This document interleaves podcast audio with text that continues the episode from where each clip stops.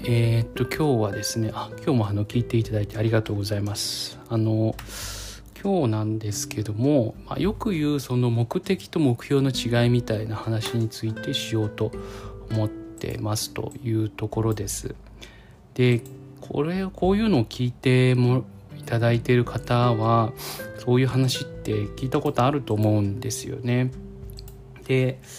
まあとは言いつつもまあちょっと違った観点からでもなんか話できればいいかなっていうふうに思ってますというところです。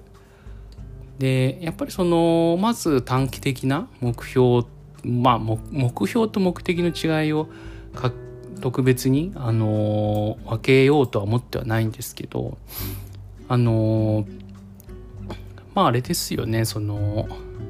まあまず短期的な目標っていうのがあるわけですよね。でそれってまあ僕の場合はまずその一日一日をこう生き延びることっていうことで、まあ、定義をしているんですよね。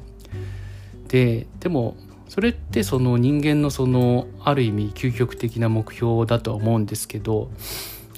なんというかなんかそれだけでも一日一日あれなんで過ごしてるんだっけ？みたいな感じになっちゃうと思うんですよね。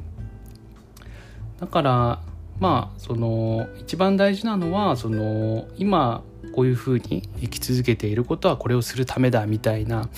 大目標みたいなものがやっぱりないとしんどいのかなっていうふうに思うんですよね。でこう日々生きているとその生活の糧をこう得ている仕事があるわけででその仕事でミスするとやっぱりその自分のその賃金とかお金が入ってこないっていうことにもなりかねないのでやっぱりそのやっぱりその大目標みたいなものを持ってないと一日一日を生き延びることにフォーカスしてしまう。強いてはその今の仕事に対して、えー、ちょっとあの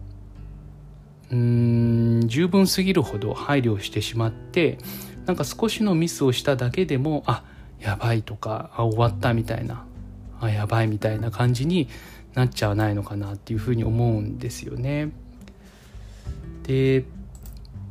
じゃあまあどうすればいいのかっていう話なんですけどやっぱりその自分のその目標みたいなもの、え、日々こう生きるっていうこと以外の目標を、まあ、立てないといけないと思うんですよね。で、まあ、それを立てることによってその生きることが目的ではなく手段になっていくと思うんですよね。で生きることによってこの活動ができてその活動っていうのが自分のしたいことであるというふうになっていくと思うんですよね。でそれぞれその生きること以外の目標って人それぞれ立てればいいかなっていうふうに思うんですけど やっぱりその何かノートに書くっていうことがすごい大事かなっていうふうに思ってます。自分の目標を書くとで書くとその頭の中と違って消えないので、まあ、そのノートをなくさない限り消さない限りはですねなので自分の目標を書くとでそれは何のためにその目的を、えー、やるのかっていうところですよね。でその目的を達成するためにも何をすればいいのかっていうところがやっぱ書いていくとあのどんどんどんどんこうブラッシュアップされていきますのでまずはその本当の生きること以外の目標を決める決めたらノートに書くノートに書いたらじゃあそれを達成するためにはどうすればいいかってことをどんどんどんどんそのノートに書いていくっていうことが一番その目標目的にを達成する、えー、手段だというふうに思ってますというところですね。やっぱり書かないと消えてしまいますしなんその目標を書いてもじゃあそれを達成するために何をすればいいのかっていうことを頭の中で悶々と考えるだけではなくそれをノートに書いていかないと